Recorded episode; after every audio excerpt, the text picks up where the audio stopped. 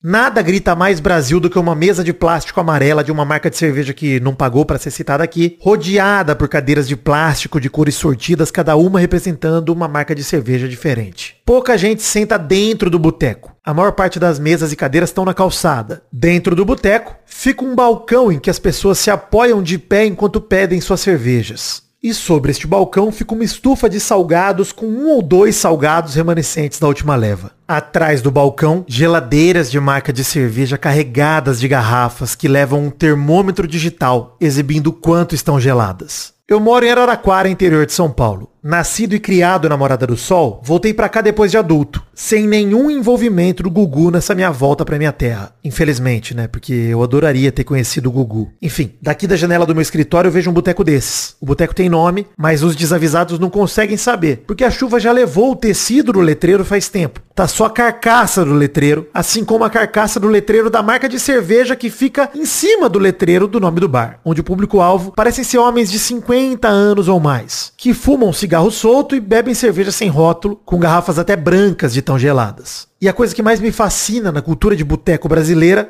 é a cultura da sinuca de boteco. Apenas o Brasil seria capaz de exportar para o YouTube competições de sinuca de boteco e de criar um herói nacional como o Baianinho de Mauá. Eu não sei nem dizer quantas horas eu já passei assistindo às aulas de sinuca desse grande homem. E há anos eu convivo com um mistério. O Baianinho é de Mauá ou da Bahia?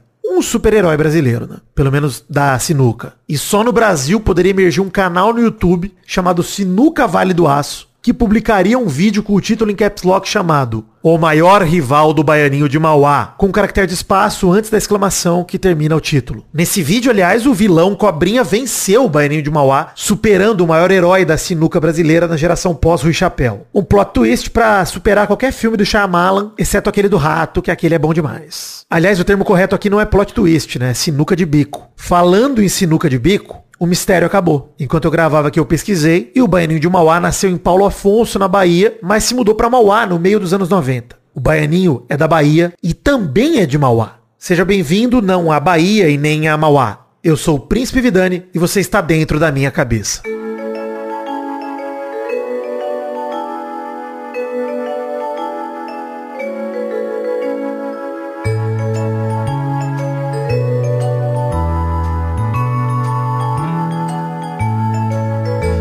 Toda segunda-feira eu pretendo pegar na sua mão para mostrar um pouquinho de como é viver aqui dentro. Hoje, dentro da minha cabeça, recebo Pongo. Tudo bem, Pongo? E aí, tudo bem, tranquilo. Olha aí que alegria, Pongo. Inclusive, você quer que eu revele seu nome verdadeiro, Pongo? Você prefere o mistério? Não, é tranquilo. Que eu descobri, hein? Pode falar meu nome verdadeiro. O nome do Pongo é Gilian. você mora em São Paulo, Pongo, hoje em dia? É, hoje em dia eu moro, moro em São Paulo, moro na Aí ia falar onde eu moro. Hum, mas que região? Eu moro na região da Zona Norte. Moro junto com um monte de senhor de idade. Você gosta? Nossa, eu amo. Eu sento pra conversar. Tanto de senhor de idade quanto do bairro. Aham. Uhum. Bom demais. Você é do Pará, né? Sou, Parazão. Faz tempo que você veio pro São Paulo? Cara, eu saí do Pará em 2015 mas em São Paulo eu cheguei em 2019, tipo, novo na cidade. Você tem quantos anos, Pombo? Você tem 30? 30. 30. Chutei, hein? Inclusive, não, não vim em lugar nenhum. Chutei. Você falou que veio para São Paulo depois. Onde você foi quando você saiu do Pará a primeira vez? Eu fui para Minas, Uberlândia e depois eu fui para Curitiba. Mas passei por outros lugares assim, rapidinho. Tipo onde? Eu fui no Maranhão, é, Paragominas, que é no Pará também. Caraca, você era de onde no Pará? Que cidade? Parauapebas. Caraca. Lá do interiorzão. Quantos habitantes tem Parauapebas? Tem 200 mil. Pô, é tipo minha cidade aqui em São Paulo. Eu moro em Araraquara, né? No interior de São Paulo. 200 mil também. Araraquara. Nossa, nós do interior. Eu voltei, né? Voltei pra minha terra há pouco tempo. Meti o Gugu, sem o Gugu, né? Que Deus o tem, inclusive. Mas resolvi voltar. Bom demais, mano. Tu morou muito tempo aqui? Assim, em São Paulo, capital? Cara, eu morei em São Paulo de 2014 até 2022, final de 2022. Morei nove anos aí, quase completos. Quando veio a pandemia, né, eu fui voltando pro interior aos poucos, aí eu vi que tava pagando muito caro pra não aproveitar a cidade. Falei, vou embora, vou, vou para Araquara e, mano, tô a três horas e meia de São Paulo, né? Então, quando dá saudade, pega o carro, pega um busão. Às vezes dá vontade de, de, de alugar um lugarzinho numa praia. Pô, Deve ser bom, hein? Uma prainha. Você é de praia também, Pongo? Uhum. Ah, eu gosto de, de praia, gosto de, gosto de rio, gosto de praia, gosto de putaria. Sacanagem. Você gosta de mato, pô? Eu gosto. Eu não sou chegado em mato, não. Eu gosto de concreto, gosto de, de ventilador ligado. Uma selva de pedra, meu compadre sabota. Mais ou menos. Eu gosto de um. Eu gosto de uma árvore de rua, entendeu? De um parquinho, uma praça. Levar o cachorro. Mas acampar, por exemplo, é uma das piores coisas que eu. Não, acampar pra mim é um terror. Ah, então tá bom. Então a gente se encontrou nesse pensamento aí. eu gosto também de passear, por exemplo, mano, vamos, vamos na cachoeira. Pô, gostoso. Você vai com os amigos e tal. Mas eu tenho que ter um lugar depois da cachoeira pra eu me lavar, pra eu me secar. Pra mim, cachoeira é só ir pra passear, no mesmo dia volto pra casa Isso. e não dormir, assim. É isso aí. Pra quem não conhece o Pongo, até deixa eu explicar uma parada pros ouvintes aqui. Pongo é desenhista, né? Tanto ilustrador quanto animador, né? Inclusive, faz... Quando que você começou a fazer tirinha na internet, Pongo? Faz tempo que eu vejo suas tirinhas por aí, hein? Mas na internet eu comecei em 2016. Caraca. 2016. Pô, você era novão, você tinha o quê? 23 por aí? Nossa, caraca, você era novão. Era por aí mesmo. Só que eu, fa- eu fazia pra jornal também. Eu fazia tirinha pro, pro jornal da minha cidade. Eu comecei no jornal com 17 anos, assim, mentindo idade.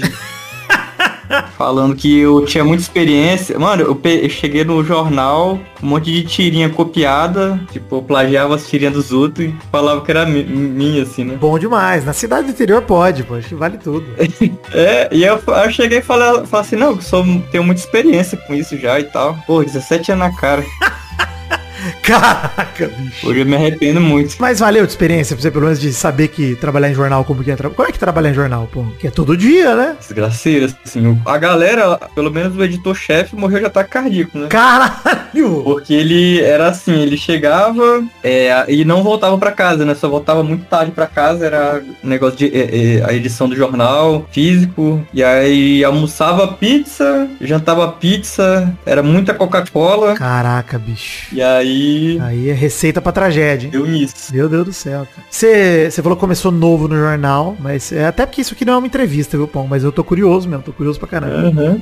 Antes de desenhar pro jornal, você já desenhava, imagino que em casa, essas paradas assim, você sempre foi de desenhar, né? Você de moleque. Pegar, eu gostava muito de Dragon Ball, assim, Hum. eu. Até hoje eu tenho uma revista que eu comecei a desenhar, que eu copiava por cima, passava o lápis por cima. Tô ligado. Você botava a folha sulfite em cima, dava uma iluminada e, É. e passava o lápis. Pô, quem nunca fez isso, né? Inclusive, bom demais. Muito bom. Uns fizeram isso com mais competência que outros e acabaram virando desenhista, né? Maneiro. Não, eu, tinha, eu, eu, eu era muito. Eu gostava de mentir demais, velho, quando era criança. assim. Uhum. Eu chegava, eu roubava desenho dos outros. Eu comecei roubando desenho, né? Mas como assim, na rua? Sabe quando na escola tu tem a, a parte do, do, de ver filme, ver coisa assim, de educativo? Sei. Ah, hora do. Pra gente, a gente tem que ir lá na biblioteca pra ver um livro, sei lá. E aí eu entrava no banheiro, eu já tinha todo o meu macete, assim. Eu entrava no banheiro, esperava todo mundo ir embora pra ir pra, pra sala de, de. Da TV, né, pra assistir algum filme, alguma coisa assim, educativo. E aí eu entrava na sala quando não tinha ninguém, eu revirava tudo, assim, aí eu já sabia em quem que eu ia, assim, era quem tinha lápis 6B, que eu queria roubar lápis 6B. E eu gostava de pegar os desenhos que os meninos falavam que fazia, e eu arrancava folha. E aí saía falando por aí, pelos amigos do bairro, falando que era meu, que tinha feito. Ah, então você da, da escola pro bairro. Você se gravava pro bairro, mas você pegava na escola. Ah, e, Hum. E aí eu comecei a, a- a- nesse mundo aí, né, da mentira, e eu comecei a fa- comecei a fazer mesmo, assim. E aí eu fui percebendo que eu pegava jeito. Inclusive eu queria te fazer uma pergunta, hein? Uma pergunta séria. Seríssima. Eita, tenho medo. Porque você tá ligado o Rogério Skylab, né? O enfim, músico. Tô ligado, tô ligado. O Rogério Skylab, quando falam sobre as músicas dele, ele não fala com um ar de humor, né? Ele trata isso como arte extrema. Aham. Você considera seu trabalho como um trabalho de humor ou você também é meio Skylab de olhar e falar, não, arte? Ah, ah, não, que o humor não seja arte, tá? Inclusive, acho que é arte pra caramba, mas Aham. tem alguma coisa além ali. É, eu, na, na minha cabeça é, é, é arte, assim, é, é humor e arte. Da hora. O humor é a linguagem, né? Inclusive, acho que é muito por aí, né? O humor é mais a linguagem do que o fim, né? É, eu sou meio triste, uma pessoa triste, assim, eu, não parece, né, mas eu sou meio triste, e aí eu acho que dá pra soltar um pouco, dá pra, dá pra Aliviar. é, aliviar, exatamente. Entendi. E, e, inclusive, cara, uma um dos motivos que eu quis te chamar aqui logo no começo, né? Porque como o programa chama Dentro da Minha Cabeça, você é um cara que pra mim você tem a cabeça transparente no seu trampo, mano. Assim, você coloca exatamente o que tá passando na sua, no seu, enfim, na sua cabeça por mais maluquice que seja e muito do nonsense, né? Enfim, muito dessa comédia do absurdo também e tal, você bota aí, cara, em animação, em tirinha e tudo mais. Pô, isso é um dos motivos pelo qual eu falei, mano, eu vou chamar o Pongo, porque o Pongo é um camarada que demonstra não ter uma das top 10 cabeça arrumada do Brasil. Se pedir pra descrever uma frase o meu trabalho, eu sempre falo assim, é, que é nada faz sentido, mas tudo faz sentido, assim. Profundo, hein? Esse trabalho que eu tô fazendo agora, que é de stop motion, com animação no vídeo, assim, era o que eu fazia desde criança, assim, eu ficava, eu era bastante sozinho, ficava na minha, não gostava muito de amizade, né, eu ficava mais na minha brincando com os bonequinhos o dia inteiro criando história desse jeito, assim, né. E aí eu só cresci, continuei fazendo. Você cresceu, foi atingido pela nhenheta e conseguiu tirar todos os delírios da sua cabeça, né, inclusive. Exatamente. Inclusive, acho que muita gente, talvez que não tenha te reconhecido de cara, o lance da nhenheta, eu acho que recentemente talvez seja um bagulho teu que, Sim. pelo menos mais me marcou, cara. não sei se marcou a galera tanto quanto marcou. Primeiro que eu acho que o cara da nhenheta, o personagem seu da nhenheta, que eu não sei nem se ele tem nome, ele me lembra um pouco o Ciro Gomes bombado. Isso me deixa... Caralho, não lembro. Isso me deixa muito feliz, cara. Eu olho e falo, caralho, o Ciro Gomes pedir uma nhenheta pro Pongo é muito bom, porra. Isso é do caralho. Mas, mano, isso, isso, essa parada sempre foi a linha tua, assim, de trampo? Sempre foi o, o nonsense ou você teve um momento que você fez tirinha pé no chão? É, no começo, logo no começo eu fazia uma tirinha, eu fazia uma tirinha meio política, assim, só que eu é, não, go não gosto de política. Daí eu fiz, eu parei de fazer, fiz umas coisas mais românticas, fui fazendo umas coisas mais da vida também. E nunca, nenhuma dessas coisas eu, eu consegui ser feliz, assim, mas no nonsense, meu irmão. Aí você se encontrou. Eu nadei de braçado. Sabe por quê? É porque também tem uma, uma coisa que é. Eu não quero ser plagiado, não quero ser copiado. E aí, assim, mano, é impossível. É, é impossível tu plagiar uma coisa que é muito nonsense. É. Normalmente, é, não sei, é capaz, né? Não, dá, dá, mas é mais difícil, é bem mais difícil. Inclusive. É, fica muito na cara. É, você cons... Isso aí, acho que esse é o ponto. Né? Se alguém te copiar, vai ficar na cara que estão te copiando.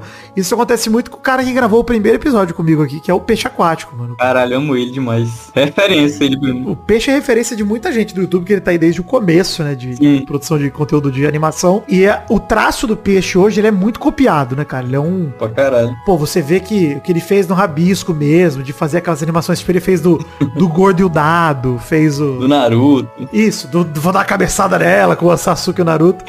Pô, esse, esse tipo de trampo do Peixe é um trampo que, assim, fica muito na cara quando você vê um cara fazendo igual. Hum. Eu acho que por um lado é mó maneiro. Cara, os caras querem fazer é. o formato. Que copiar o formato cá entre nós faz parte, né? Beleza. Uhum. Agora, além do formato, a galera copia o traço, copia o, a narrativa. Eu já acho, porra, é meio estranho, sabe? É meio. Cara, é isso, né? Não consegue fazer sem desvincular do peixe. Pra mim, quando eu vevejo, eu falo, lá, tá copiando peixe. Ele é realmente o meu maior, minha, uma das minhas, minhas maiores inspirações, assim, tipo o Ninheta surgiu de um, surgiu de um monte de, de referência na minha cabeça, assim, e uma dessas foi ele, assim. Só que é ó como não tem nada a ver, né? Tem é uma animação e tal, mas não tem. Não, porra, nada a ver. E, e outra, assim, para mim você fez uma, um bagulho que o peixe talvez jamais fará, que é, pô, você deu tua cara, tá ligado? Você faz, e, inclusive eu ia perguntar, você teve dificuldade de fazer isso, mano? De botar tua cara no vídeo? De fazer. Eu, eu tenho de. Eu, na verdade, não sei. É porque quando eu comecei a fazer, eu tentei fazer esse vídeo só ele falando nhenheta lá, não sei o que lá. Mas eu senti que faltava alguma coisa pra puxar ele pra realidade, assim. Eu tava num, numa, numa fase assistindo muito Eric André. Já, já viu Eric André? Já vi, já vi. Eric André show, bom demais. Uhum. E aí, o Eric André, ele é o cara que vai pro absurdo, né? Tipo, uhum. Enquanto que o Hannibal lá, o, o host dele lá no, no, no negócio, bota ele pra realidade, né? Ele, todos os comentários dele é, é, botando o Eric André pra realidade, assim, de novo. Uhum. E aí eu achei da hora esse, isso de é, uma pessoa que fala muito absurdo, e aí vem uma pessoa que traz pra realidade, que é pra fazer meia ponte, né? De quem tá assistindo. Um contraste grande, né? Pra caramba. E aí eu pensei nisso, assim, de, pô, eu acho que fica, é muito melhor eu ser o personagem que é real, que faz. para que o público se sinta meio se sinta representado por alguém. É, mas aí, pô, é, é foda, né? Porque ao mesmo tempo que você representa o público de alguma forma, conforme os vídeos vão evoluindo, você vai interagindo com a chiola, você vai interagindo com a galera, você, pô, então você, Aham. você tá ali com um pezinho na realidade, mas você tá só- meio que só comiguinho já na realidade, né? O resto já foi, já. Isso Aham. Eu vou ser contaminado. eu trouxe você pra esse programa específico porque você pra mim, mano, hoje dos criadores de conteúdo que eu tenho acompanhado, isso é um elogio, por mais que talvez não pareça. você pra mim é muito Brasil, cara. Eu gosto disso. Eu tenho dificuldade, é isso que tá dentro da minha cabeça hoje de fato. Mano, tenho dificuldade de definir o que é Brasil pra mim. Que eu falo, mano, eu olho o teu trampo, eu falo, mano, isso aqui é Brasil pra caralho. é 100% Brasil, porque quando a gente olha pra TV brasileira e sei lá, vê um dolinho ao mesmo tempo que você vê, pô, tá passando um filme dublado na Globo com o Bruce Willis, e aí você muda de canal pra Rede TV, tá uma propaganda do dolinho, e aí você passa na TV local da tua cidade, tem uma propaganda local da marca de tecido, e você fala, caralho, que loucura. Isso é um bagulho que eu não sei se a galera de fora tem essa referência, eu acho esse bagulho muito Brasil. É, é o lance que eu tenho com, né, você no vídeo da Nhenheta mesmo, você tá lá num, né, na sua casa e tal, com uma cadeira de skull de alumínio, daquelas cadeiras de boteco. Aham. Mano, isso é Brasil pra caralho, tá ligado? Você ter um bagulho desse na sua casa é tipo, mano, conheço muito cara que tem carrinho de mercado em casa, que tem placa de trânsito em casa. Eu já vi, tem uns amigos que tem carrinho. eu, eu queria perguntar pra você, Pão, o que, que é Brasil pra você? Como é que você definiria o que é Brasil, mano? Cara, tem um negócio que pra mim é, é ônibus, é metrô. Teve um tempo, assim, eu passei. Em 2020 eu parei de fazer quadrinho, né? Eu parei, fiquei com raiva. E aí eu comecei a ficar. ficar mano, não, não é isso ainda. A minha vida não é isso ainda. Eu não, não entendo o que é, sabe? Essas crises que a gente tem de. de mano, que, eu tô fazendo certo? Que diabo que eu tô fazendo? Aham. E aí eu comecei a ficar muito fissurado em ônibus e em metrô, assim, foi um, um hiperfoco que eu tive de ônibus e metrô, de olhar o celular dos outros, assim. E aí era o que eu via, sabe? Eu via a galera consumindo coisas assim, desse tipo, assim, de... Só que eu tentei dar uma... é, mesmo eu sendo brasileiro e tendo uma casa brasileira, é, eu tentei dar uma... é meio que teatro, assim, né? Comecei a tentar criar um, um ambiente que fosse assim, mais brasileiro ainda. Porque aí eu comecei a. Aí eu fiquei pensando, cara, o que, o que, que é brasileiro, né? E aí tu começa a, olhar as coisas que a galera costuma ver, é muito gringo, né? É. É tudo tradução da tradução, da tradução, da tradução. E eu fico, pô, velho, aqui o Brasil é, é tanta coisa. No começo eu, eu queria muito trazer mais da minha cidade, assim. Falar gírias da minha cidade, trazer um pouco do, do meu bairro, assim. Mas é muito difícil porque o, ne- um negócio que eu quero que seja, que meu trabalho tenha alma, é um bagulho de casa, assim. O que, que é a nossa casa, né? Aham. Porque quando eu saí do Pará, eu vou viajar agora aqui. Não, fica à vontade, é pra isso que eu te trouxe. Quando eu saí do Pará, era a minha casa era lá, né, lá no Pará, e assim, e aí eu fui pra Uberlândia, e aí eu sentia que a casa que eu aluguei, alugava lá em Uberlândia não era minha casa. E aí eu fiquei numa crise assim, mano, o que que é minha casa? Onde que é minha casa? Minha casa é o Pará, eu nunca vou, é, a minha casa sempre vai ser o Pará, né? E aí eu fui, depois fui pra Curitiba e continuei nessa, assim, nessa paranoia. E aí eu passei tipo 10 anos sem ir no Pará, depois que eu saí. Caraca, sem botar o pé, ou nem feriado, nem nada. Sem botar o pé, Caralho. nem feriado, muito caro pra chegar lá. Porra, imagino. E aí, quando eu cheguei de volta pro Pará, eu fiquei, mano, eu vou chegar lá, eu vou chorar porque lá é minha casa. E aí eu fiquei assim, porra, não é minha casa quando eu cheguei lá.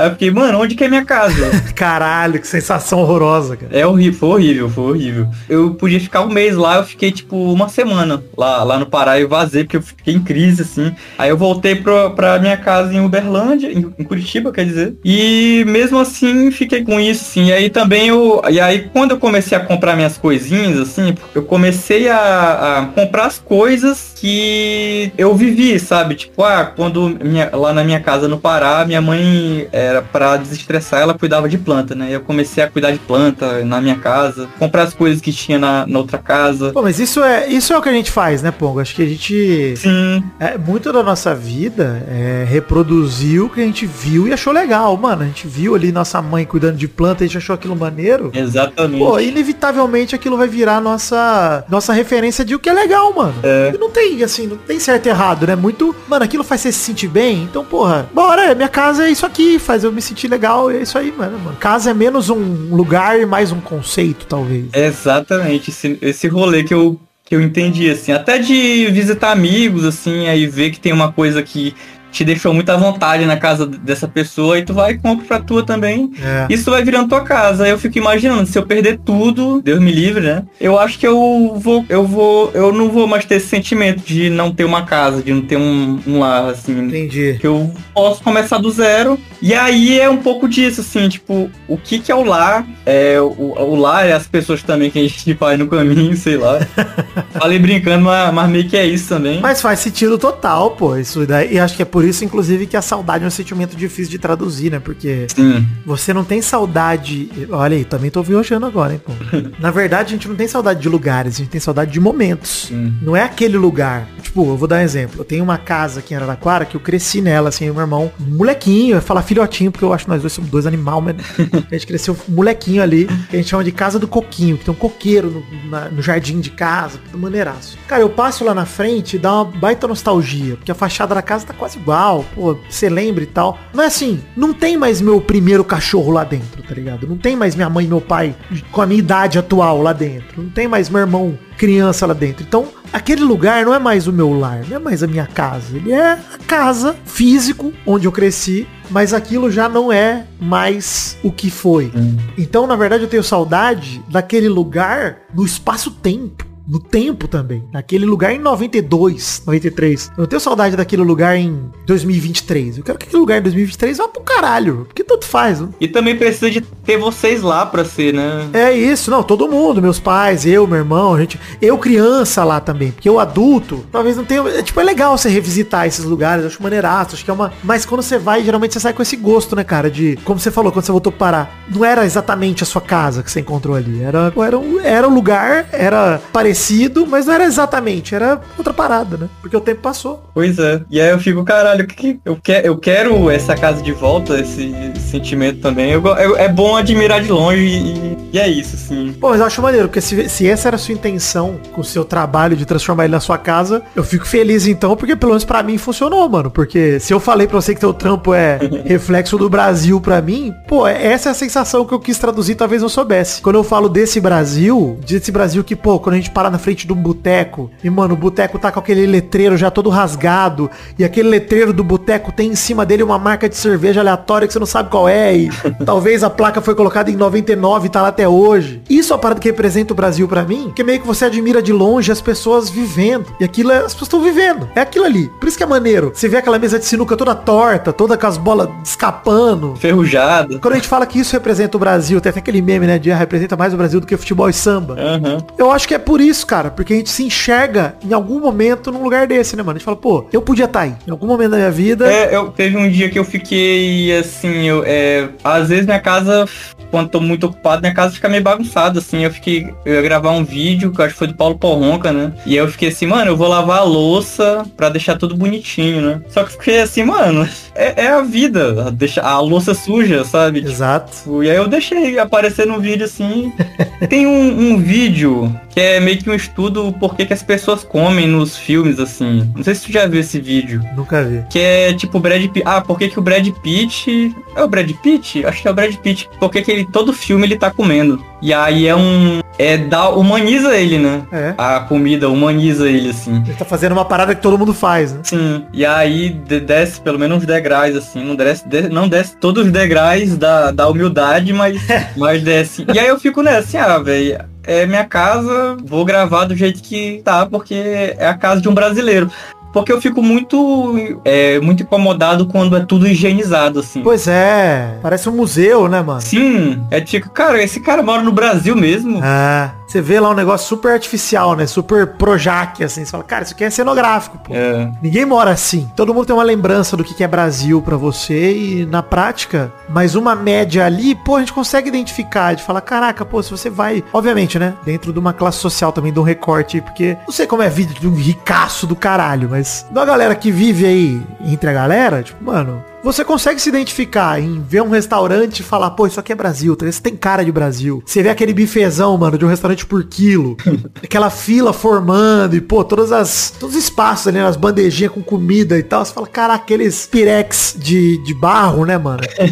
Caralho. Pô, chamei de pirex, nem sei se é exatamente isso. Mas, você, cara, você consegue se enxergar nesse bagulho, né? Em qualquer momento da sua vida, você fala, pô, criança, jovem, adulto, que seja velho, eu consigo me enxergar entrando nesse lugar e, e é confortável para mim. É um bagulho. Nossa, que doido, porque é, eu tô numa, numa jornada de descobrir quem eu era quando eu era criança e adolescente, porque eu não lembro de nada, assim, tipo, foi tanto trauma, assim, de casa, que eu apaguei a minha infância inteira da minha cabeça, eu não sei, eu, quer dizer, eu, ultimamente eu tô fazendo várias coisas para tentar lembrar, e aí eu tô me segurando nessas coisas, assim, de infância, de, de quem, quem eu era, o que eu pensava, é, porque que eu sou assim agora, né, porque várias questões na cabeça e tu vai descobrindo que foi umas coisas de infância, e é muito doido esse negócio, assim, de... É, não, de você se reconectar, né? E eu quero passar no meu trabalho isso, sim. Porque, não sei, se tu reassistir as coisas que eu faço, é muito num lugar de, de é, meio solidão, assim, as coisas que eu tento fazer, só que de uma forma engraçada. Pô, você conversa com seus delírios, pô, exato, né? É. Tem uma parada é, obscura, escondida no meio de toda essa comédia, né? Não tem jeito. Sim, tem. E aí isso, é meio que um lugar de solidão, assim, de quando eu era, de quando eu era criança, eu ficava sozinho na minha, é, brincando com minhas coisas e, e não tinha muito amigo, ficava mais bem só mesmo, conversando sozinho, fazendo todas essas, essa, essas coisas que eu faço nos vídeos, eu fazia sem estar tá gravando, né? Caraca, pô, maneiro. E aí é um resgate do passado que eu tô tentando fazer. E Nhenheta saiu da onde? Do nada? Véi, eu ficava jogando Fortnite com os amigos meus. E aí, e aí a gente ficava brincando, tipo, eu ficava falando assim, tipo, eu precisava de bala, tipo, bala ou cura, ou escudinho, uhum. ou de me reviver. E aí eu sempre ficava, ai, eu, ai, ai eu quero cucu. tipo, ai, eu quero cucu. Eu quero cura, né? Entendi. Tipo, ai, eu quero babá. ai, me dá babá. Ficava rindo, assim. Botava autotune, ficava zoando. Pô, as melhores coisas saem de um bagulho desse, né, cara? Eu acho que as melhores coisas de comédia, pelo menos, é. quanto menos explicação plausível, melhor, né, cara? Aí vem o nonsense, né, mano? Quanto mais bizarro e esquisito. e também tem um senhor, tem um velho pedindo mingau. Não sei se você já viu, ele fica falando assim, ah, eu quero mingau. ah, eu quero mingau. Eu tô ligado que velho é esse maravilhoso. é um velho muito engraçado, assim.